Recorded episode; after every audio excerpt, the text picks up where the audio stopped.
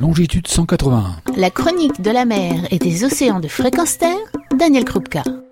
Bonjour, après un premier et précédent volet consacré à l'aquaculture bio, nous reprenons nos discussions avec Thomas Cagnetti, fondateur de Food for Good, entreprise de distribution de poissons sauvages labellisés MSC et de poissons d'élevage labellisés bio. Précédemment, Thomas nous avait indiqué qu'en bio, la partie végétale, en étant bio, permet d'avoir un impact global sur l'environnement bien moins destructeur. Mais les parties animales, c'est-à-dire des farines de poisson et des huiles de poisson, ne sont-ils pas néfastes à l'environnement? D'abord, c'est un enjeu très clair. Et la première élément de réponse, c'est que si ça vient de pêches qui ne sont pas contrôlées, ça n'est pas acceptable. Le cahier des charges bio exige que ça vienne de pêches durables, mais est-ce que le, le, bio est absolument parfait? La réponse est bien sûr non. Est-ce qu'il y a malgré tout euh, des zones d'excellence euh, et des pratiques euh, qui nous semblent totalement en phase avec euh, la préservation des océans? Ben, La réponse me semble oui. Mais surtout, il y a deux éléments en fait dans l'argumentation que l'on oppose en général à l'élevage bio. Le premier, finalement, on prend des poissons dans la mer, on prend 4 kilos de poissons pour créer un kilo de poissons. Donc, est-ce que ça a du sens?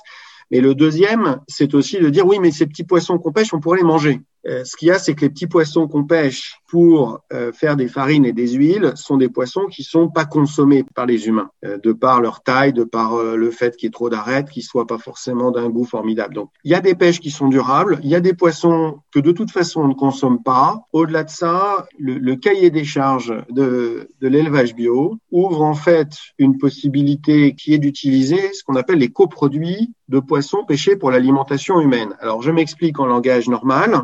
Général, dans l'atelier où les dos et les filets ont été prélevés, on conserve tout le reste pour exploiter au mieux la matière. De cela, on peut faire de l'huile et on peut faire de la farine. Si vous allez chez le poissonnier et que vous rentrez chez vous avec un poisson entier, il se trouve que vous jetez entre 40 et 50% de ce que vous avez acheté à la fin, euh, et ça n'est pas valorisé.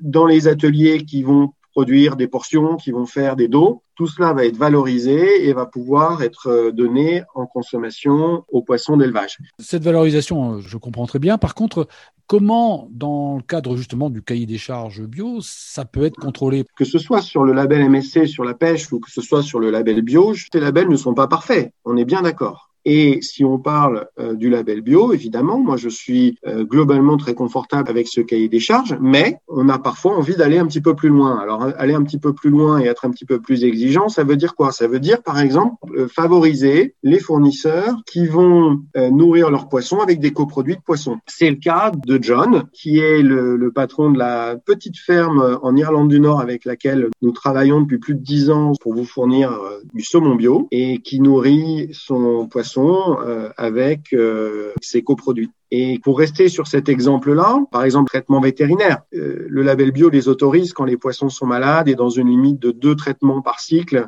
Avec John, euh, depuis dix ans, on arrive à travailler avec des gens qui ne traitent jamais parce que leurs poissons ne sont pas malades. Et pour revenir sur euh, l'utilisation de farine de poisson, on travaille avec les producteurs de gambas bio. Alors, la gambas, c'est une crevette tropicale. Elle vient d'Indonésie. Ce sont des petits fermiers indépendants. Ils mettent des larves de crevettes et de gambas dans des bassins. Il y a à peu près deux crevettes au mètre carré, une densité qui est très faible. Donc la crevette va se nourrir naturellement de ce qu'il y a dans le bassin, avec une eau qui est renouvelée. On ne lui donne pas d'aliments.